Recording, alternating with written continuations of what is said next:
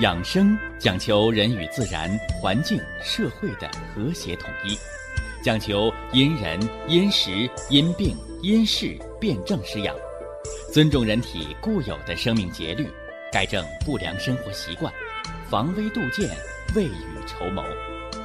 让我们一起学习、感受、实践养生的大智慧，用智慧去把握健康，用身体去感悟健康。用心灵去感受健康的幸福和快乐。欢迎收听《我和健康有个约会》。下面有请徐老师讲解博医文化的大智慧，让我们一同感受健康带给我们的快乐。好，下面有请徐老师。徐老师，您好。主持人好，听众朋友们，大家好。给大家讲了营血和胃气。那么制造营血的过程，就是人营气的一个功能。那么何为营啊？哎，营就是人的有效的吸收和利用。我们给大家讲了脾胃的功能，是吧？脾胃为人体五谷之海。气血生化的源泉。那么有了气血，还要把它有效的储存起来。祖国中医说，肝藏血，肝为血海。那么自然界，我们常说五湖四海，那么人也有四海。肝是藏血的，我们把它叫血海。脑呢？脑是藏髓的，是吧？我们把脑叫髓海，是吧？那么还有吗？还有啊，肺，肺为气海，啊，喘气儿的气儿都藏这儿，是吧？那还有一个，哎，就是我们说的我们的膝关节，啊，膝为筋海。这个海，当大量的储存和汇聚来讲，这是营血。那胃气呢？胃气说的是人的防卫能力，人体天然的第一道生物屏障，就是我们的皮肤毛鞘，是不是？我们都知道，是吧？睡觉的时候得关窗，是吧？不然呢，这风一吹得了，高血压、动脉硬化，老年人嘴歪眼斜，中风偏瘫了。年轻人中不了风，是吧？睡觉吹着冷风了，怎么了？感冒、头疼、发烧了。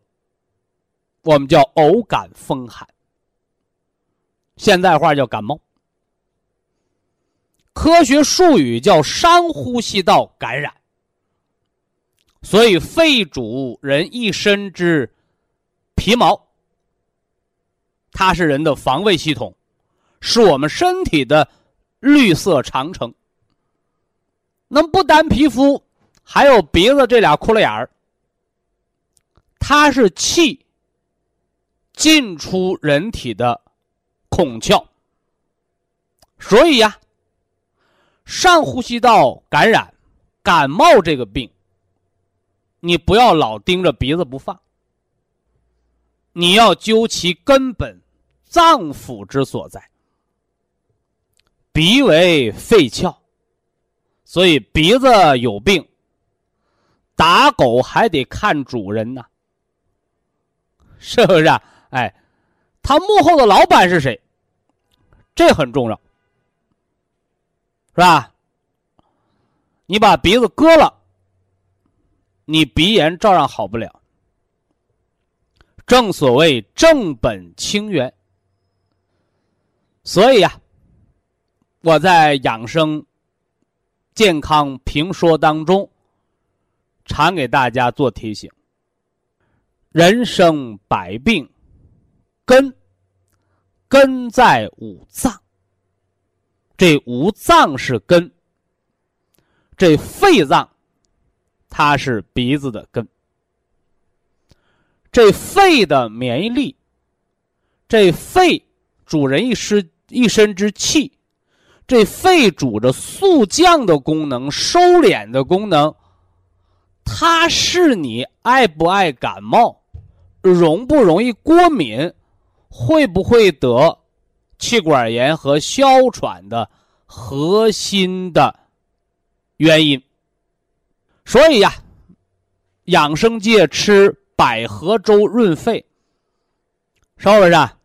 我们艾叶水泡脚擦身宣肺理气，其目的都是在从脏腑的原则，从内脏的角度来增强人外在的抵抗力。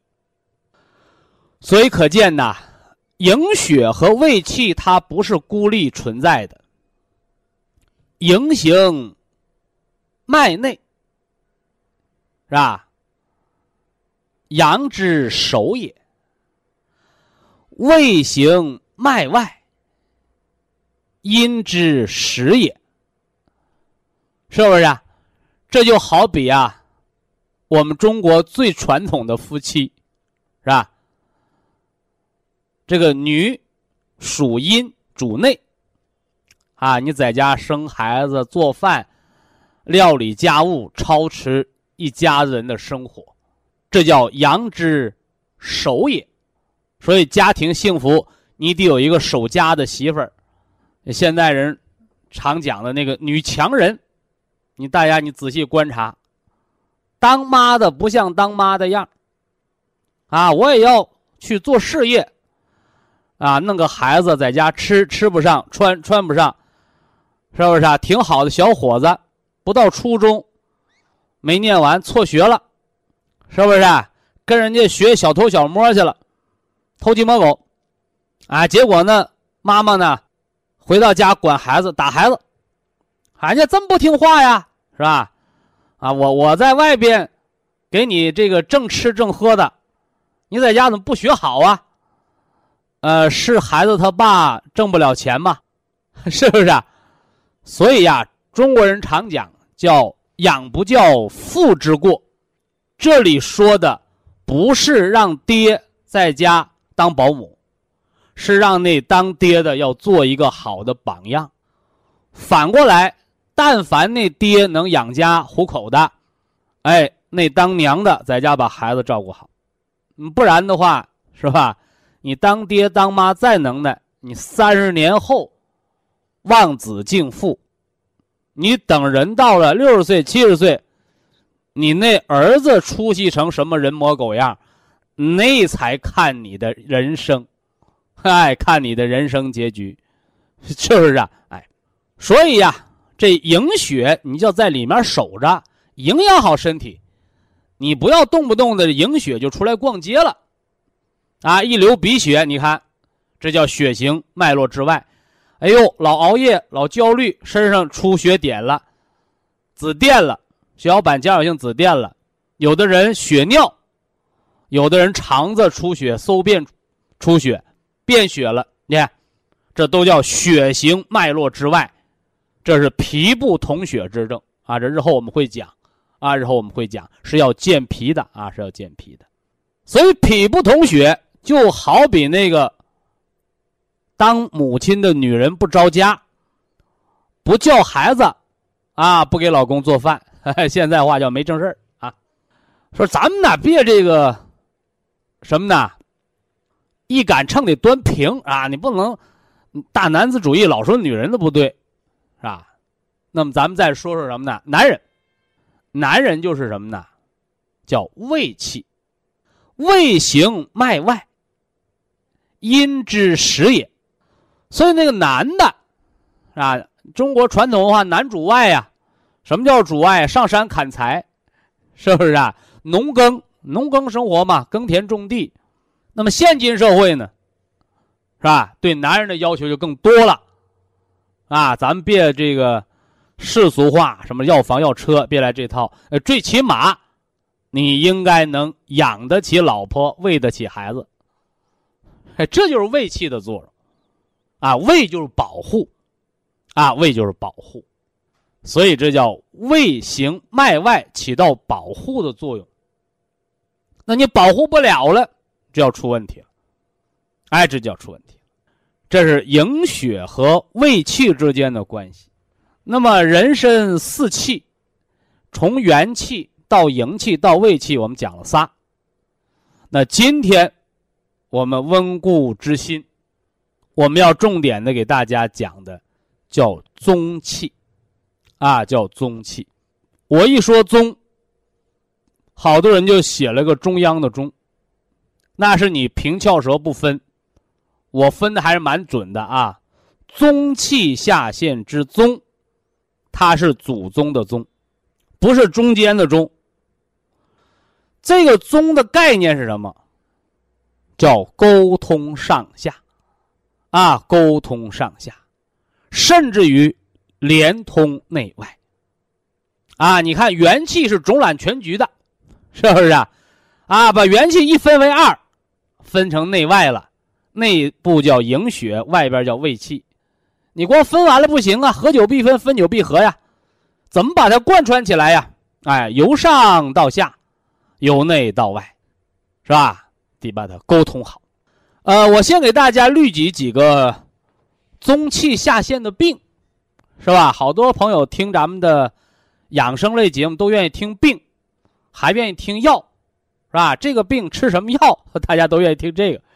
啊，其实则不然，啊，真正的养生节目，不是告诉你吃什么药，是告诉你怎么不得病。正所谓，知其然，还要知其所以然，啊，所以然。呃，宗气下陷的病啊，低血压，啊，低血压，人类健康的隐形杀手。都知道血压高了要得脑出血。多动脉硬化低了呢，血供不上，长时间缺血，脑供血不足，脑萎缩，是吧？眼睛供血不足，视力下降，老花眼，胳膊腿供血不足，四肢无力，是吧？胃肠供血不足，消化不良，你说好得了吗？所以气血是人生命之根本，这血压，我们祖国中医把它称为气血活力的表现。啊，所以别老盯着高血压啊，低血压也是病，健康之隐形杀手。那么为什么低？宗气下陷，哎，宗气下陷，啊，宗气下陷还有什么病啊？胃下垂，肾下垂，年轻人减肥药吃多了脱肛，是吧？吃减肥药天天跑肚拉稀，后来拉的肛门关不上了，肠子拉出一段来，脱肛。还有什么宗气下陷的病啊？中暑休克。啊，中暑休克，哎，说那中暑不是天热得的病吗？没错虚阳外泄之症，虚汗不止，是吧？你看中暑的人，多半都是低血压、贫血的人，这是二大类。那中气下陷还有什么病？还有腰椎间盘突出、关节脱臼。那么到底何为中气下陷呢？哎，你看我刚讲了，中气者。沟通上下，哎，沟通上下，是吧？什么叫沟通上下？我给大家讲这个孙思邈讲药王的时候，药王庙的时候讲过，是吧？药王那个塑像，骑于白虎之上，手握青龙，说这是盖世的武功，是吧？降龙伏虎之术。说什么叫降龙伏虎啊？人，人体呀，它是一个小宇宙，它有着自我的运行的规律。那么它运行的简单的规律就是左肝右肺。你看这个和咱们现代医学的解剖学又不一样了，是不是？说我们照 X 光片，嗯，照 CT。人的肺子五个叶，是吧？左边俩，右边仨。因为什么呢？有个心脏嘛。啊，这是肺叶。完了，肝呢？肝在肋下。是吧？在右侧的肋骨包绕着它，胸腔和腹腔的右上腹部这是肝。这是解剖学的结构，而我们中医说的左肝右肺，不是说你左面长个肝，右面长个肺，不是的，它就是和咱们现在交通法走路一样，叫右侧通行，是吧？我开车靠右边走，你得你搁右边顶过来了，你叫逆行，撞坏了车你得修车，是吧？撞坏了人你得掏住院费。那逆行不就是病吗？所以呀，要顺应自然。那么人体气机的运行法则就是这样的：左肝右肺。左肝什么意思？肝血上升，是吧？主升。肝属青色，叫青龙，是吧？但是不能升过了头，是吧？你升过了头就肝阳上亢了。所以，为了不让你肝气升的太过，医生给你治一治，叫降龙，是不是？那右侧伏虎就比较容易理解了，肺五行属金，五色属白，啊，白虎，啊，白虎。你看，我们说夏天吃西瓜，啊，为什么可以增加人的免疫力？啊，为什么吃西瓜可以防止上火？是吧？西瓜又名白虎汤，什么意思啊？专门治上火的药材，清热利尿，还补肾。哎，但是什么东西啊，都有程度。那你说我天天得了啥饭不吃，都吃西瓜吧？吃的晚上老起夜，你尿排多了，本身就肾虚。所以西瓜是补肾的药材。哎，又能去肺火。但吃多了导致尿频了，就伤了肾经。正所谓过为过也。大米饭撑死人，是吧？不是大米饭有毒，是吧？是吃饭撑死那是傻子，不知道饥饱。所以养生有道，这“道”字非常重要啊，规律程度。那么中气它是沟通上下的。而我刚才讲的这些毛病都是上下不通之病，啊，上下不通之病，是吧？那我们怎么知道我们到底上下通不通啊？我们是到医院让医生给我们查一查，说你给我做个 CT 看我通不通，还是我们从养生的角度做到一个自知者明呢？哎，其实这个我们平时诵读的。中医养生的经典古籍当中早就有记载，是吧？健康的人冬天不怕冷，夏天不怕热。冬天不怕冷，是因为我们的肾精足，心火旺，暖了人的身体的阳气，人可以耐寒。夏天不怕热。是因为我们的肾水足，心火呀，心的虚火没有，心阴足，所以叫心静则自然凉。所以心脏病的人，既怕严寒又怕酷暑。所以那个心衰的、放支架的、装起搏器的，一到酷暑难耐的时候。或者一到严寒冬天骤然降温的时候，那都是心脏病要命的时候。哎，而健康的人，冬天不怕冷，夏天不怕热的道理，我告诉大家。那我们老祖宗还告诉我们什么呢？头喜凉，脚喜热。这个人健不健康？小孩儿啊，有经验的老人，小孩一摸脑袋瓜。这孩子好着呢，脑门发凉，是不是啊？就像我们到那个花鸟鱼市我们去买那宠物狗，哎，看这狗好着呢，小鼻子湿润的，你看那狗鼻子都干了，这狗八成就有病了，是不是啊？哎，回过头来呢，你再一摸小脚丫，摸摸手脚，是吧？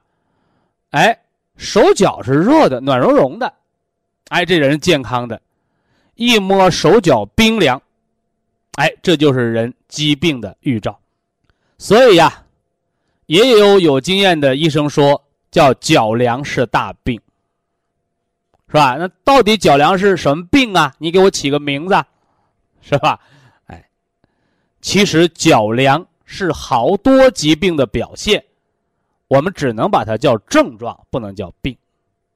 所以呀，在我的养生评说当中，是吧？养生健康有三招，啊。我们也把它叫三大基础疗法，是吧？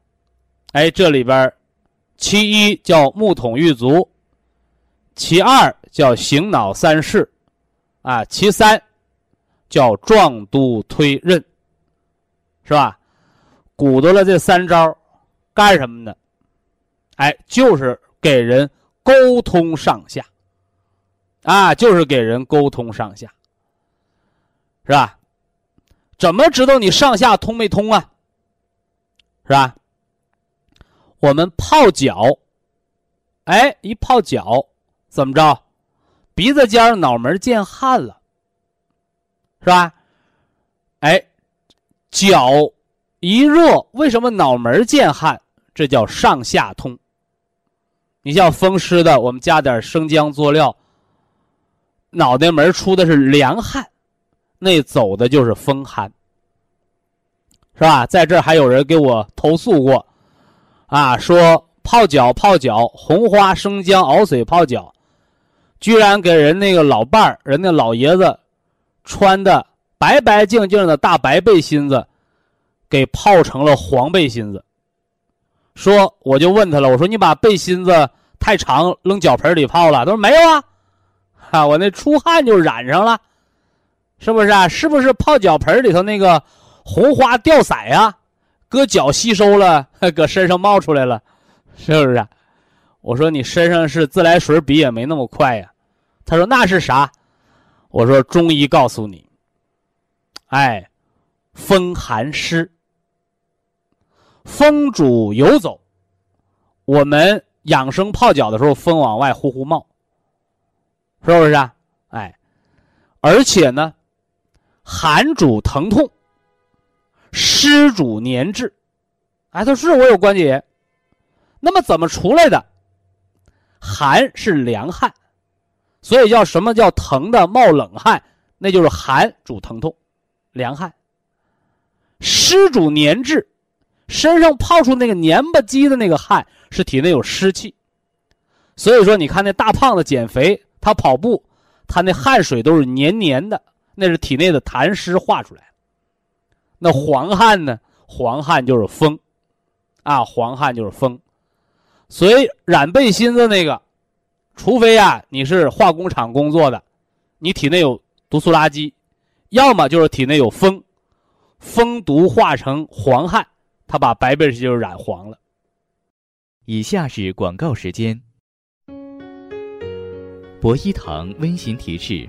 保健品只能起到保健作用，辅助调养。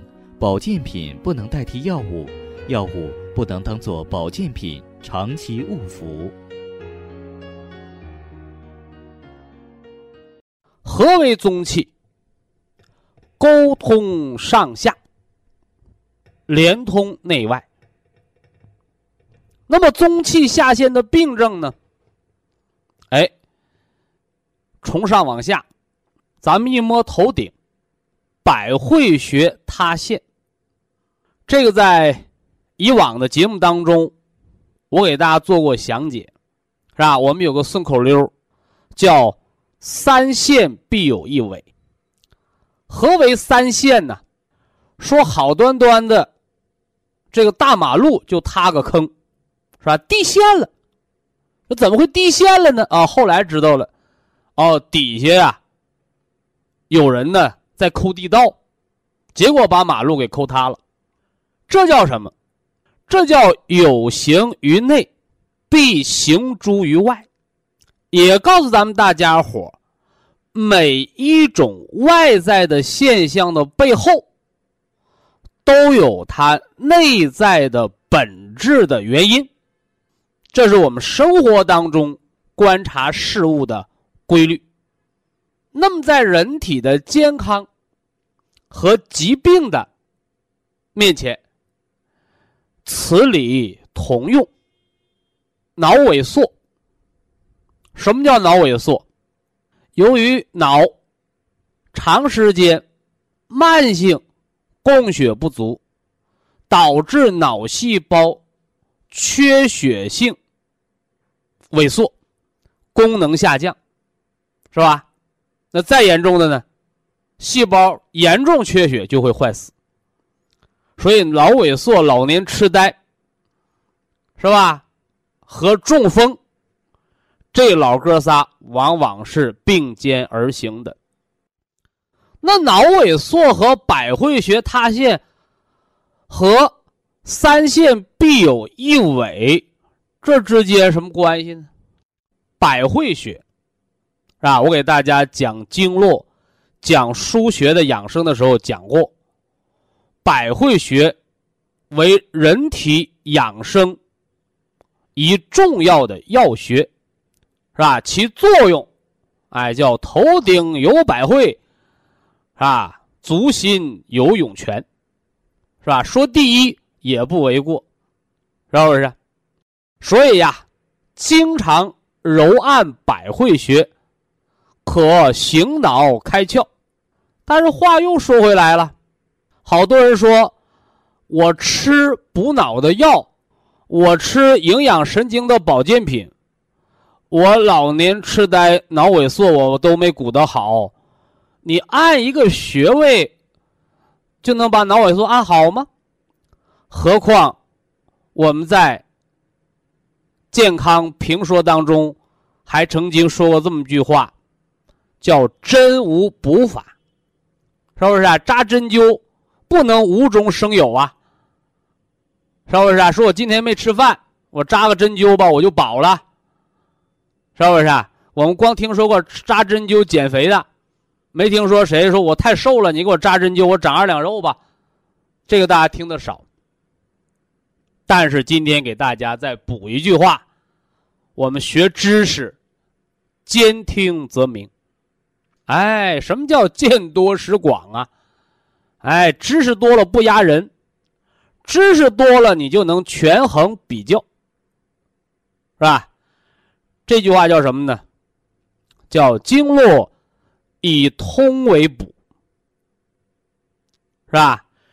扎针灸，你没吃饭，它不能让你饱了。但是，你天天吃饭不长肉的人，扎了针灸，调了脾胃功能。你还是吃原样、原来一样的饭，哎，但是呢，你却长肉了，就吸收了，是不是啊？这什么道理啊？啊，这什么道理啊？哎，叫勤劳才能发家致富，是吧？懒惰注定贫穷一生。说人到什么时候你要勤劳，是吧？人生是这样的道理，那么身体当中呢，也是这样的道理。你看，你吃再多好的东西，你脾胃不干活，你吃进东西它不吸收。反过来呢，你吃的东西和原来一样，甚至你补钙片都没补上的骨质疏松，你通过点穴疏通了经络，强了肝肾。你甚至不用吃钙片，你正常饮食，你就能把食物当中的营养物质吸收利用，进而呢增加骨密度。哎，这就是我们传统的祖国中医扎针灸补钙的道理，是吧？其实说扎针灸补钙，是吧？有点牵强，因为针里边没有钙呀，而更准确的是说。扎针灸调和了人的脏腑功能，增加人体的钙质吸收利用的能力。所以这句话完整的来说叫“经络以通为补”。明白了这个道理之后，我们再说“三线必有一尾”，大家就容易理解了。三线百会穴塌陷叫中气下陷，阳气不足，不是贫血就是低血压，是不是？你高血压的人，你高血压的人，是吧？你百会穴要是塌了，你脑一定是中了风了，脑梗了，萎缩了，是不是啊？有人也问过我说，高血压的能不能按百会？是吧？你按百会穴能预防、保健低血压。那高血压的我能不能按百会？告诉你能。为什么呢？啊，百会穴是补足中气的、补阳气的，诸阳所会。那高血压的你按百会，能不能把血压越按越高啊？不会。哎，这叫什么呢？哎，这个呀叫醍醐灌顶。是吧？啥意思？说你家烧开水呢，是吧？水开了，壶盖盖着，那水就漾出来了。反过来呢，你把这壶盖打开了，那水开的沸腾的再严重，它不会漾出来，是不是啊？其原因是什么呢？哎，就是把这盖儿打开了，把这气儿啊散出来了，是吧？哎，也有一个宣泄的作用。所以按摩百会穴，低血压的、中气下陷的帮你提升；高血压的爱百会穴叫醒脑开窍防中风。啊，你回去千万别把这个点穴按摩，把它当成你吃西药，是不是啊？哎，这个不能用，那个不能用，养生保健之方法，啊，是劳动人民的智慧，取自于民。用之于民，是吧？只是你要理解这里边的科学道理，啊，不能胡弄乱弄。这是百会穴塌陷。那么太阳穴塌陷是什么道理？是吧？太阳穴是胆经的走形，是吧？我们在教大家晨起醒脑四式，是吧？晨起醒脑四式啊，这里边有一个。迎香穴开窍疗法，啊，迎香穴开窍疗法，啊，其目的就是要来疏通五官七窍，也是帮脏腑把这窍门打开，是吧？其中这个揉太阳穴，一直揉到风池穴，哎，这就是对肝经、胆经的疏通，啊，对肝胆经的疏通。啊，明目啊，降压呀，安神呢，哎，这都是太阳穴的保健作用，啊，你看那高血压的人，那太阳穴往外鼓鼓着，是吧？反过来呢，脑萎缩、低血压的太阳穴往里边熬着，是不是啊？你拍片子，骨头折了吗？没折，哎，但是呢，哎，就像我们吃那个什么呢？吃那个瓜子儿，啊，葵花籽儿，是吧？那葵花籽长得个大饱满，你不用说，里边那瓤它也成熟实在。反过来，你那葵花籽稀瘪，你不会拿来再去吃的，费那个劲，因为里边肯定瓤也没有，或者很小，是吧？所以这外壳的饱满与否，它就标志着种子是否成熟。人脑壳，你就把它看成葵花籽那个壳，是吧？所以太阳穴塌陷是肝经肝血的大亏。那还有风池呢，啊，还有风池呢，老百姓的话叫后脖梗子，是吧？呃，这个关系到整个腰脊椎的健康，啊，也关系到人肺的免疫力，啊，也关系到人肺的免疫力，是吧？啊，所以啊，你像那个慢支、哮喘、肺气肿的，经常爱感冒的人。是吧？天一冷了，你加个围巾呐，穿个高领的衣服啊，哎，都是为了预防风寒，从风池、风门、风府，从这三门而入，是不是啊？哎，那点穴按摩不但可以疏通经络，还可以强壮输血的保护力，是吧？因为今天呢，我们重点要讲的是中气下陷，所以百会。学点穴按摩，补足中气，这是个开端，啊，我们今天不是专题讲脑萎缩，所以我们把这就一带而过了，是吧？那有的朋友说，我就想详细了解，不要着急啊，我们日后的节目的专题，是吧？包括我的这个学生助手的这个啊节目以外的小课，是吧？大课堂，哎，都会给大家补齐这些知识。呃，接着往下说啊，呃，中气下陷。百会穴塌陷，啊，胃下垂、肾下垂，是吧？脱肛、腰椎间盘突出，哎，这一溜都下垂了，什么原因呢？韧带松弛。说韧带松弛，我们翻中医经典，它没有描写韧带的这个文字啊。哎，中医把韧带肌肉这一系列有弹性、有力量。有屈伸能力的物件，我们把它统称为筋也。能屈能伸为筋也。啊，反过来呢？反过来呢？是吧？这个我们常说的这个伪证啊，什么肌肉萎缩呀，是不是啊？韧带松弛啊，这都是伪症。萎缩，是吧？能屈，不能伸了，伪症，是吧？还有呢，是吧？那把不住门的叫泄症，是吧？打个喷嚏尿裤子，我告诉大家了，我说这是半条命，好多人不以为是，结果一检查，好家伙，肾出大问题了，是吧？你连大小便都把不住门。咱别说你生活自不自理，你活着都成问题了。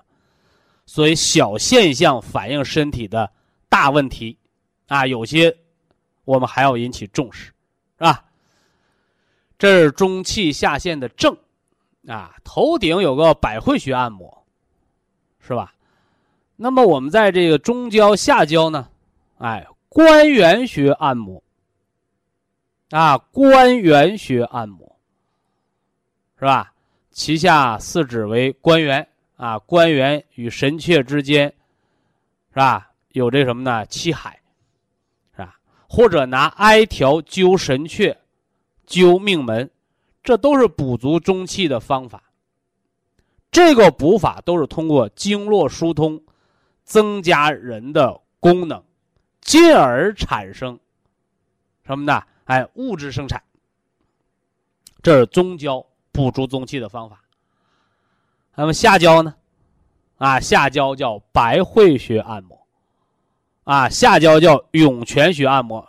上焦是百会啊，哎，这就上下呼应了，啊，百会穴在上面提，涌泉穴在下面推，哎，这把元气就补上了啊。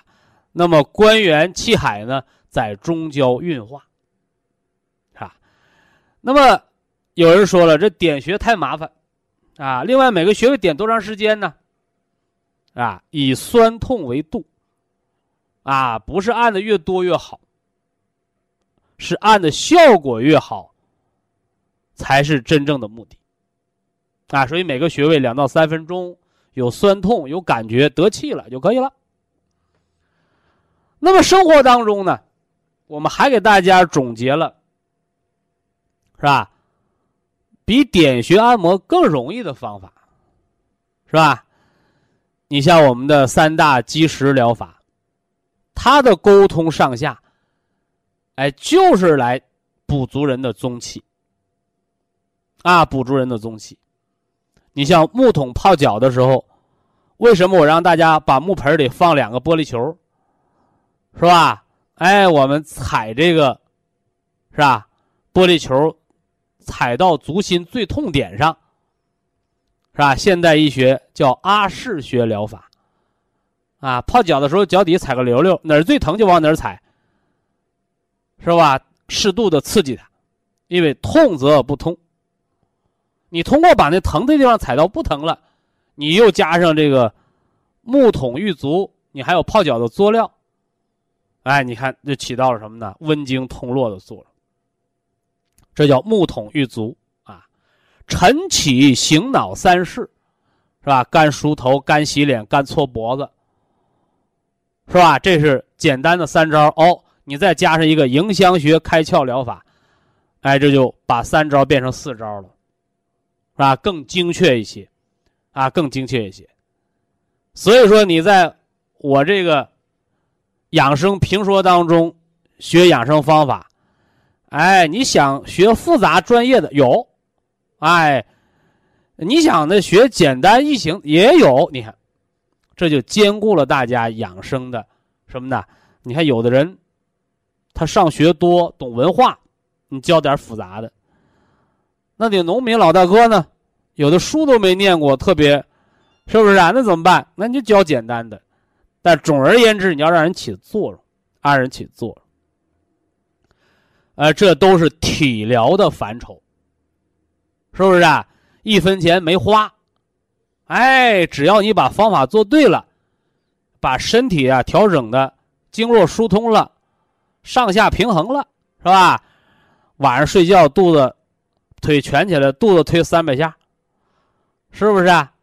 哎，推的脚底下冒汗，推的肚子咕噜咕噜叫。你看，白天呢，哎，撞大树，啊，得木则生，伸展腰肢，强壮腰椎间盘，对不对？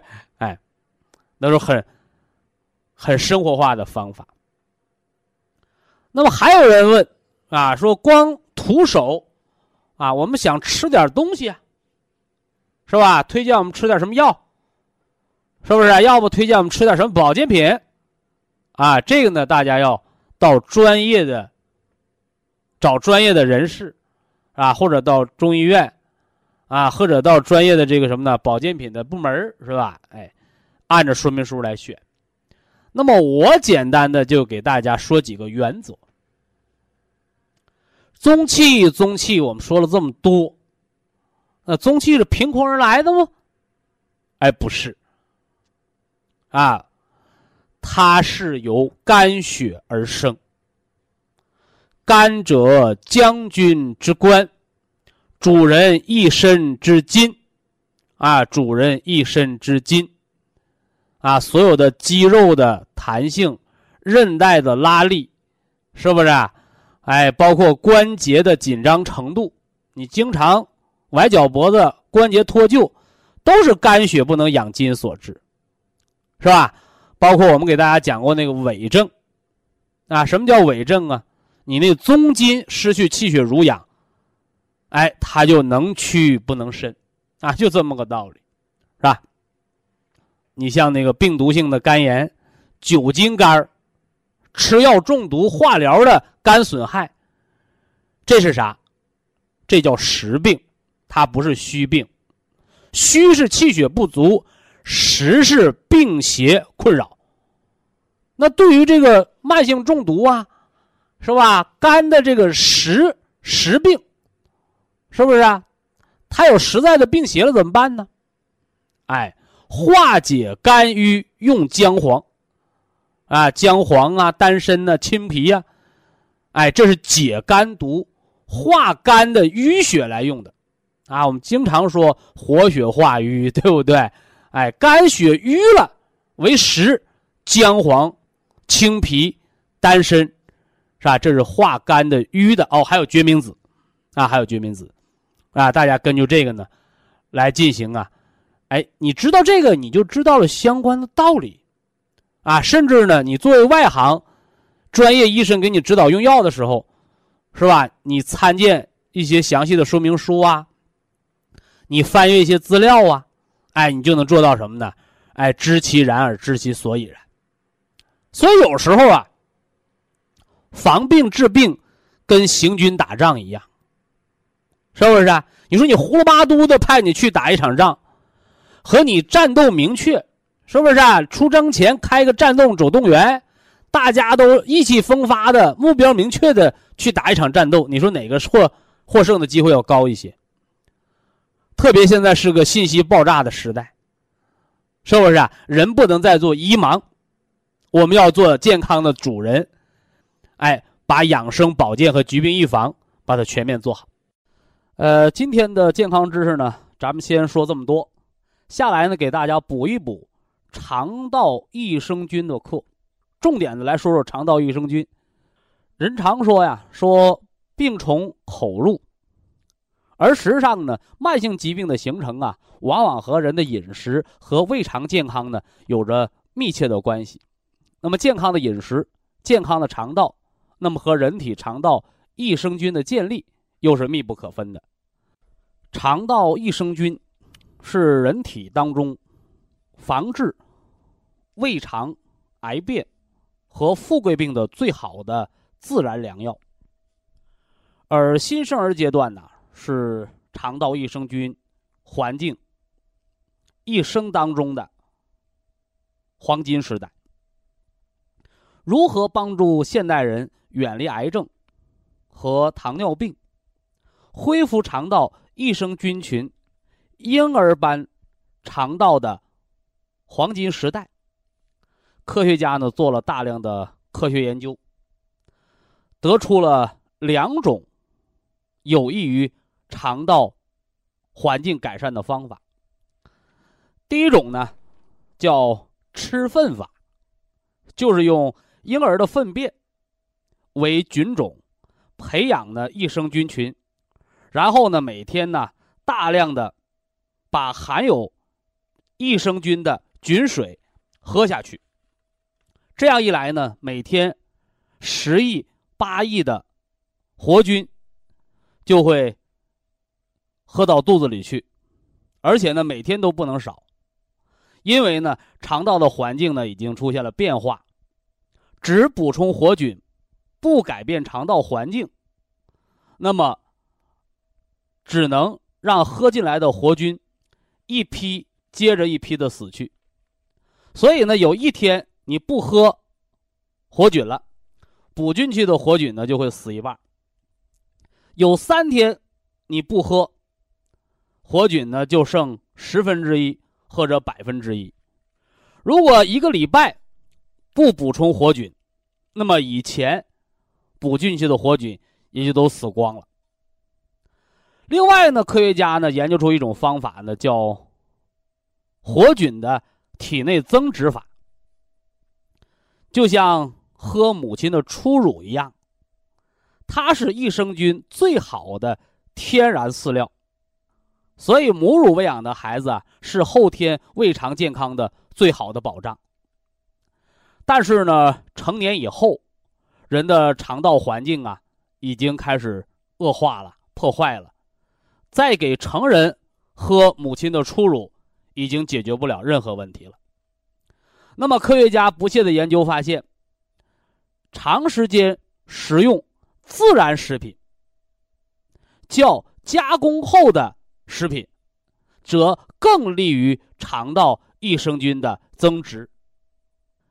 尤其是加工过的食品当中，所含的色素、香精、防腐剂以及抗生素等有害物质，不但呢是。致癌物质是胃肠环境恶化的罪魁祸首，同时呢，也是肠道益生菌的杀手。双歧活菌因子、活菌加增殖因子，让益生菌在肠道内存活增殖，循序渐进的起作用。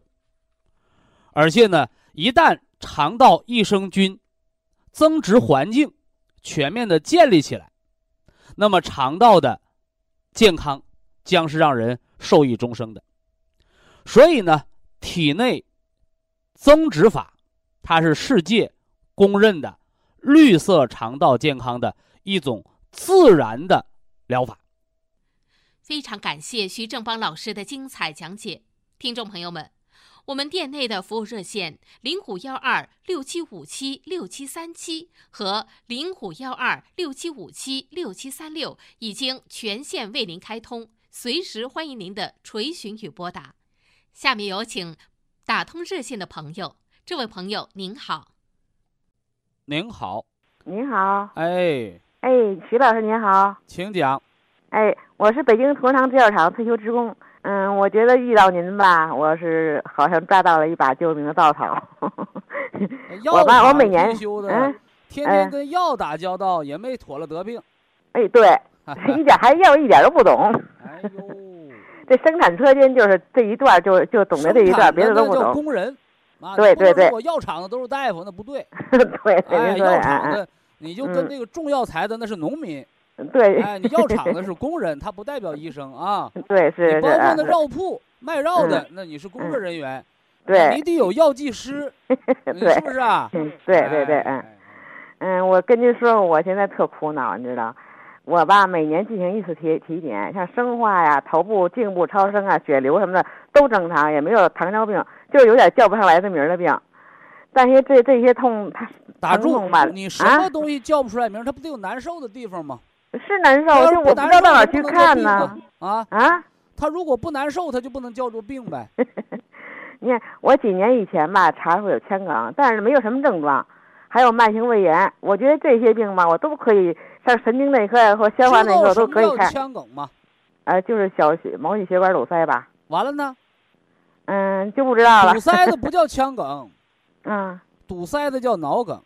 脑梗，他说我是腔梗。梗死没没说完呢，啊啊啊！陈旧性的脑梗，嗯梗死的脑细胞缺血坏死，嗯，液化吸收，形成空的腔隙，嗯叫腔隙性脑梗。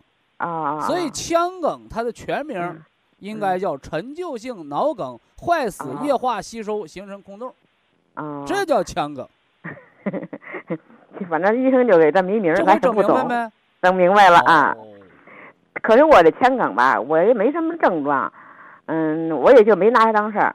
另外呢，还有慢性胃炎，这些我觉得我都能忍受，但有一点让我忍受不了是什么呀？或者是生不如死，真的，我就觉我我我这病不知道怎么去看去。我就想听听这生不如死到底啥毛 病您知道，就近六七年吧，我这舌尖儿总是疼的，火烧火燎的疼。